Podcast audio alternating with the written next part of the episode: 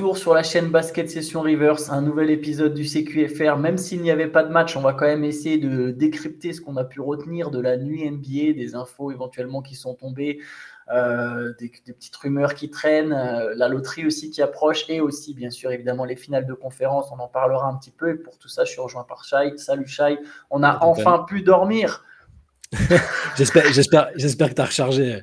Je dis ça, moi, je suis rentré du foot à minuit, donc euh, bon, bah, bof. Hein, je me suis couché tôt, mais oui. c'est, bon, bien qu'il y en ait un de nous deux qui est, c'est bien qu'il y en un de nous deux qui, qui, qui, a rechargé un peu les batteries, bravo. Eh, mais bon, ce soir, late session, match des Lakers. Moi, perso, j'ai entraînement. Donc, ce soir, ça sent le pas trop de sommeil. Donc, il fallait, fallait faire le plein. Bon, on va parler un peu de l'actu. Il y a, j'ai, il y a une petite rumeur sur. Euh, enfin, une petite rumeur. Une grande rumeur sur Joel Embiid euh, et les Knicks. Est-ce que tu peux m'en dire un peu plus euh? Alors, ce qu'il faut dire, c'est que ouais. c'est pas une rumeur dans le sens euh, Wojnarowski annonce qu'il y a des tractations entre les Sixers et les Knicks et tout ça. C'est juste que ces deux journalistes, insiders, enfin, Bill Simmons et Zach Lowe en ont parlé dans leurs podcasts respectifs. Ils sont, ils sont, sont pas du même média, hein, mais bon, ils sont potes. En gros, c'était plus de l'analyse sur ce que pouvaient faire et ce qu'allaient faire les Knicks et éventuellement les Sixers. sur le, et, en général, leur analyse est plutôt pertinente et il, s'avère euh, souvent que quand ils analysent une situation, bah, elle, se, vérifie après. Euh, en tout cas, l'une de leurs hypothèses se vérifie euh, parfois. Et là, bah, leur truc, c'était de dire bah, les Knicks ont, gardé, ont pris leur temps, ils n'ont pas dégainé à l'intersaison dernière pour recruter Donovan Mitchell. Voilà, ça avait beaucoup fait, parler.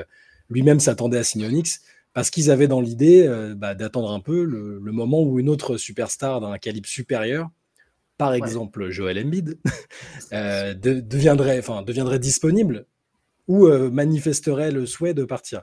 Et là, d'après leur analyse, euh, Philadelphie étant un tournant parce qu'on ne sait pas ce qui va se passer au niveau du coaching, au niveau de James Harden, du supporting cast, c'est un moment où peut-être que Embiid va se dire, bah voilà, qu'est-ce que vous me proposez? C'est ce que tu disais hier dans le podcast. Qu'est-ce que qu'est-ce que vous me proposez? Est-ce que j'ai intérêt à rester ici alors que je suis dans mon prime? Il me reste finalement peut-être pas tant d'années que ça, on ne sait pas. il a un physique qui peut être considéré comme un peu euh, fragile. Donc, eux, ils se disent, le move, c'est quoi? C'est si au moment où Embiid dit euh, je veux partir, les Knicks sont capables de proposer une offre, un paquet gigantesque du type bah, Phoenix pour faire venir KD ou d'autres qu'on a vu récemment. Donc, c'est le, plus qu'un bruit de couloir, c'est une analyse qui mérite d'être, qui mérite du, respect et de l'intérêt parce que ce sont deux journalistes qui, qui sortent pas des cracks non plus toutes les trois secondes. Non, c'est clair, euh, c'est clair. Alors, pour le coup, bon, de temps en temps, Bill Simmons, il aime oui, bien il il a un peu plus fantasque. mais, mais c'est vrai, mais c'est vrai qu'il y, a, y a pour le coup un, un, une vraie euh, expertise et notamment aussi Zach Lowe, il y a un certain, il y a quand même un certain sérieux. Juste, je vais essayer de, de, de, vous donner en direct un peu ce que ce que les Knicks pourraient proposer. Donc, on pense quoi? Il y a du RJ Barrett mhm. éventuellement. Il y, a chez il y a Emmanuel Quickley parmi les jeunes. Ils ont Obi Topin, Quentin Grimes. Alors, évidemment, pas tous à la fois, hein, mais euh, ça, c'est parmi leurs, leurs joueurs jeunes. Et ils ont une ribambelle de pics parce qu'ils ont, ils ont le pic 2023 de Dallas. Mhm. Ils ont le euh, premier tour. Ils ont le pic 2024 des Pistons. Alors, évidemment, il y a des protections. Alors, je vous les donne sans protection. Ils ont le pic 2024 des Wizards. Euh, ils ont certains de leurs pics à eux, sauf le, le 2023, ils l'ont transféré, mais ils ont la plupart de leurs pics. Euh, ils ont le pic 2025 de Milwaukee. Enfin bon, il y, a, vraiment de quoi faire un package avec deux, trois jeunes euh, et, du pic si Embiid venait éventuellement à demander son transfert. Moi, je pense que ça dépendra déjà aussi de, de James Harden quelque part. Donc, il faudra peut-être attendre un peu plus. Oui, oui, là, c'est d'analyser. Je pense que James Harden, ça dépendra de sa décision. Est-ce qu'il veut partir ou il veut Parce qu'en fait, si Harden part, euh, les Sixers se retrouvent avec un effectif léger en fait pour jouer le titre, quoi. Ouais, c'est ça. Mais euh, Wojnarowski disait hier euh, que, que, Harden était très très sérieux dans sa réflexion de revenir à Houston, quel que soit l'issue de la loterie cette nuit, euh, enfin qui est Wembanyama ou pas. donc là, c'est le moment où on se dit il y, a du flou à Philadelphie, qu'est-ce qui va se passer? Donc ils en ont déduit que Embiid allait peut-être à manifester une envie de départ. C'est pas de... Après, ils ont aussi misé sur le fait qu'il a des connexions avec le front office à New York, avec Leon Rose, avec le fameux World Wide West, l'influenceur de toute la NBA. il a des relations déjà établies avec eux, donc voilà, c'est un peu du, ça peut être vu comme de la spéculation, mais c'est pas, euh, Voilà, on, en parle parce que c'est quelque chose qui est tout à fait possible et ça irait dans la logique de, de ce qu'ils ont fait au niveau de, de Donovan Mitchell en attendant. D'autres pensent que ça peut être pour Carl Anthony Towns, mais voilà, ça n'aurait pas le même. A priori, ça n'aurait pas la même résonance et le même impact. Bon, voilà, on respecte 4, mais c'est pas. Là, on parle Embiid, c'est quand même un MVP, quoi. Je, me demande quel, autre superstar, j'essaye de réfléchir en même temps, quel autre superstar pourrait être éventuellement disponible, mais... Faut pas laisser passer la fenêtre euh. Voilà, vu que tu sais pas laquelle sera dispo, dès qu'il y en a une où ça peut...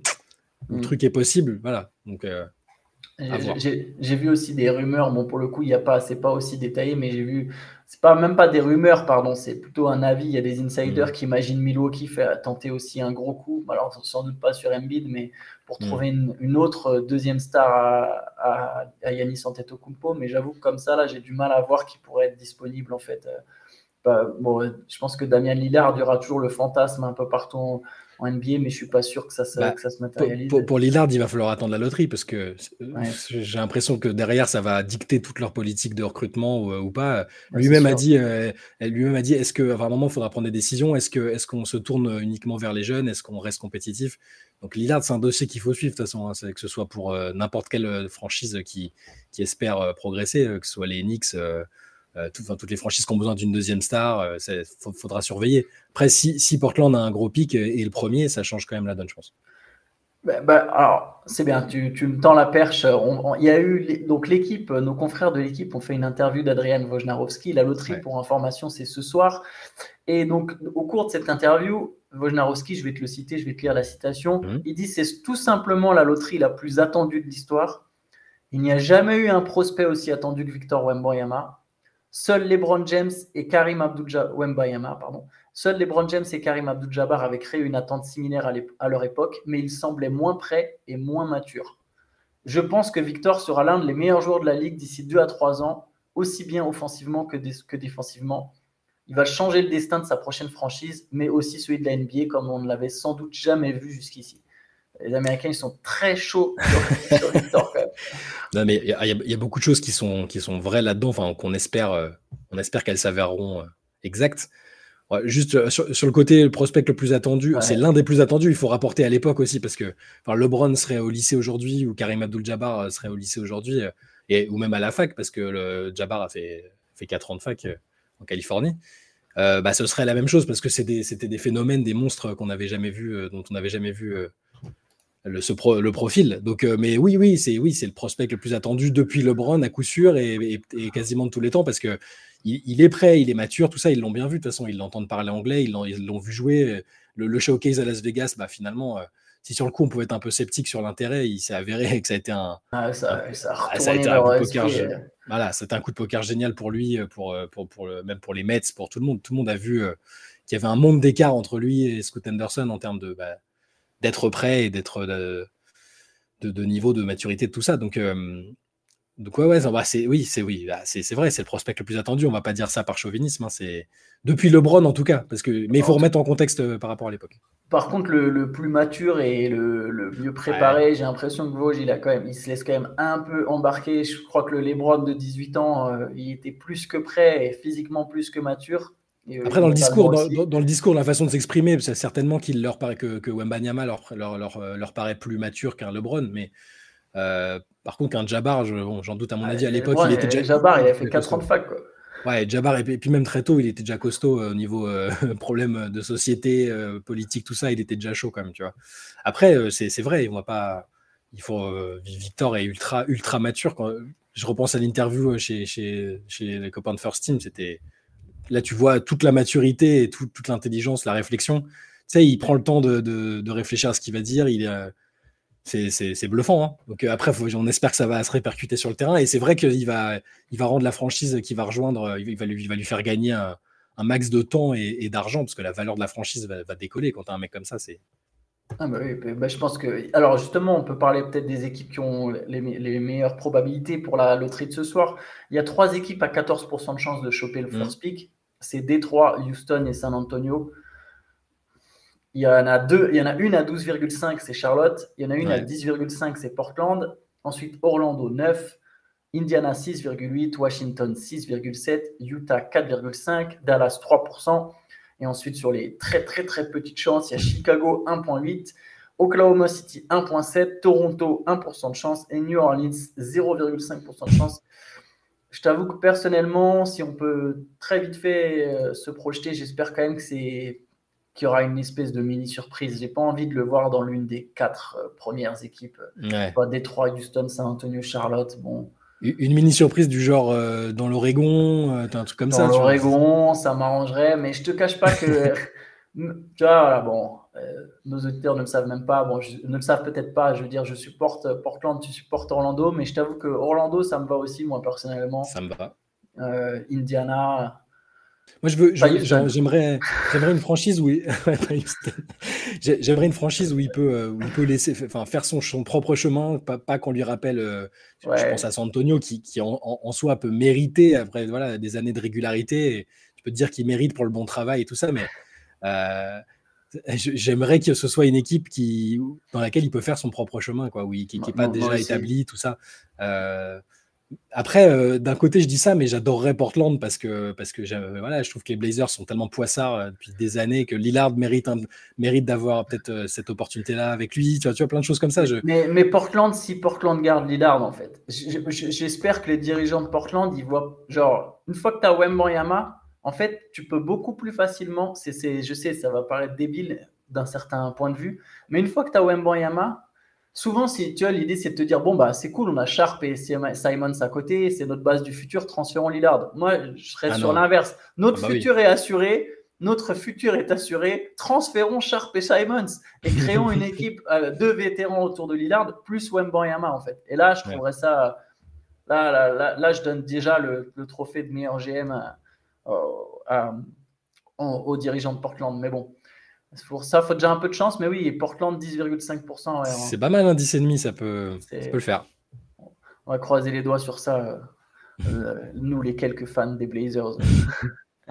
mais ouais, tant que c'est pas Charlotte. Euh, je crois que Charlotte, c'est encore pire que Houston, quand j'y pense d'ailleurs.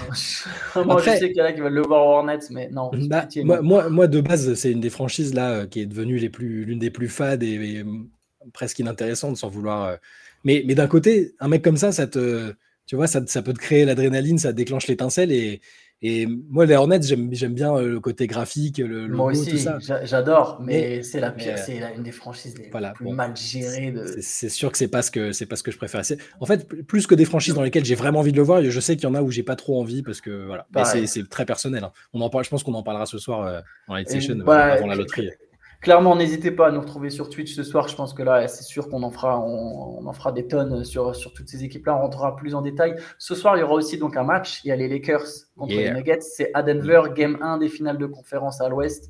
Euh, allez, à, quoi un peu on peut s'attendre? Quelles sont les choses que tu as envie de voir? Les facteurs X que tu attends? Peut-être les clés? Qu'est-ce que ça t'inspire euh, ce premier match entre les Nuggets et les Lakers? Je suis très curieux de voir. Euh, bah, de voir les Lakers contre un collectif super bien huilé, ce qu'aurait dû être Golden State euh, au temps précédent, mais euh, voilà, avec les soucis qu'ils ont rencontrés dans la saison, ça n'a pas été le cas. Euh, j'ai envie de voir si Denver peut continuer d'aussi bien jouer, d'être aussi sûr de, sa force. J'ai envie de voir qui va défendre sur Nikola Jokic, qui est, qui est en train de, qui, qui, marche sur l'eau depuis le début des playoffs. Darwin après, Darwin C'est Darwin. c'est ouais, c'est ça. euh, mais Darwin, justement, je, je, suis curieux de, voir ce que va proposer Darwin Ham, qui est un des grands gagnants, je trouve, de la saison pour les Lakers, parce que il s'est mangé une pression de, de, fou rapidement. On lui a filé un effectif dysfonctionnel.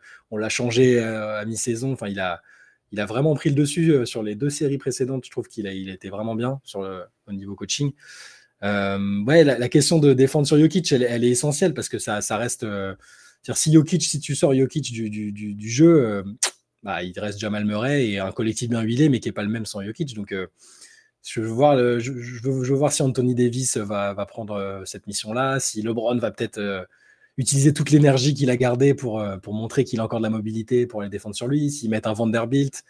si, si, le fait qu'il n'y ait pas vraiment d'autres big de, qualité chez les Lakers va pas se payer super cher et si Jokic va pas leur rouler dessus euh, littéralement, c'est une possibilité parce qu'il n'y a plus euh, Dwight Howard et Javel McGee comme dans la bulle. Hein. donc, euh, je, plein de choses qui. Voir si Jamal Murray va, va, être au niveau où il a été sur le début de ses playoffs parce que ça change aussi la donne.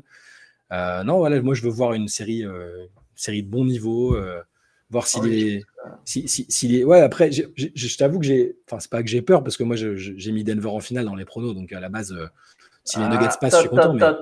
T'as mis Memphis. Non, non, en début de saison, début de saison. Oui, Memphis après sur nos pronos en cours de route, mais on va oublier cette, cette incartade. mais même là aujourd'hui, en tout cas aujourd'hui, si tu me demandes, je mets Denver et, pour moi il y a un scénario où, où, ils sont tellement bien et, et dans la lignée de ce qu'ils ont fait qu'ils n'éprouvent pas, qu'ils éprouvent pas de grosses difficultés contre les Lakers, mais c'est peut-être un peu utopique. Je, trouve la question sur la défense très intéressante. Il y a, peut-être euh, certains qui se diront tout naturellement, bah faut mettre Anthony Davis, c'est le meilleur défenseur de la ligue. Mais au final, Anthony Davis, il, est très intéressant en défense quand justement il peut se balader dans la raquette et quand il n'est pas obligé d'avoir forcément un seul homme. Euh, c'est là où il, a fait, où il a fait très mal aux Warriors. En fait, il peut contrôler toute la peinture. Alors que s'il a vraiment un match-up, même contre les Grizzlies, au final, il n'a pas défendu complètement sur Jaren Jackson Jr. Il a vraiment verrouillé toute une zone. Et là, si, si tu es en mission sur Jokic, c'est plus pareil parce que tu deviens vraiment de la défense de 1 contre 1. Euh, et Jokic, il peut très bien se permettre d'emmener euh, Anthony Davis au large et de, de, complètement contrôler le jeu au large. Donc tu pourrais te dire que l'alternative, c'est effectivement bah, de mettre un autre big dans le 5 des Lakers, de jouer avec deux grands, sauf qu'ils n'en ont plus, comme tu l'as noté. Et au final, les Lakers, ils marchent beaucoup mieux en small ball. Mm. Et l'ironie presque, et je, vais sembler presque défaitiste du coup, mais l'ironie, c'est que tu, bah, tu joues small ball contre les Nuggets, mais les Nuggets, eux, ils n'ont aucun problème à jouer vite, même en, même en gardant leur intérieur.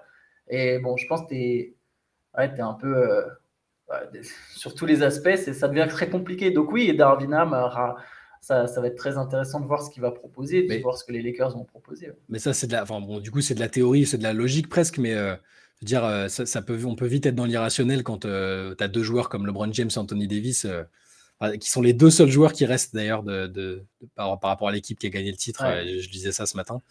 mais quand tu as ces deux joueurs-là qui sont pas blessés, tu, tu, ça reste une arme, une arme fatale on l'a vu, sur les premiers tours, ils sont quand même décisifs. Il y a, maintenant, il y a Austin Reeves dans l'équation aussi qui est un joueur qui est devenu un joueur important. Donc je veux pas, c'est pas parce que je, suis assez confiant pour les Nuggets et il n'y a pas de raison de pas l'être parce que vu ce qu'ils ont montré et vu ce que Jokic montre, il n'y a pas de raison de pas être optimiste et de pas les considérer comme favoris.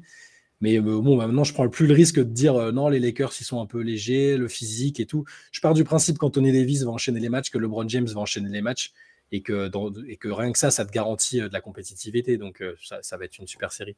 Non, clairement, bah, en tout cas, on suivra ça avec attention ce soir. Et après, après demain, il y aura donc le match entre le, le Heat et les Celtics. Ça sera l'autre finale de conférence. On en parlera un peu demain dans notre CQFR du matin, tout en faisant le débrief évidemment de la loterie. Euh, oui, c'est la loterie, c'est ce soir, c'est bien ça. D'un coup, je me suis perdu. Donc, la loterie et le, le, match entre les Lakers et les Nuggets. Donc, n'hésitez pas à nous retrouver demain. Le podcast est toujours disponible, le podcast d'hier sur toutes les équipes qui ont été éliminées les Knicks, les Sixers, les Suns et les Warriors. Donc, Pareil, allez checker ça. Et nous, on se retrouve demain matin. Ciao. Ciao.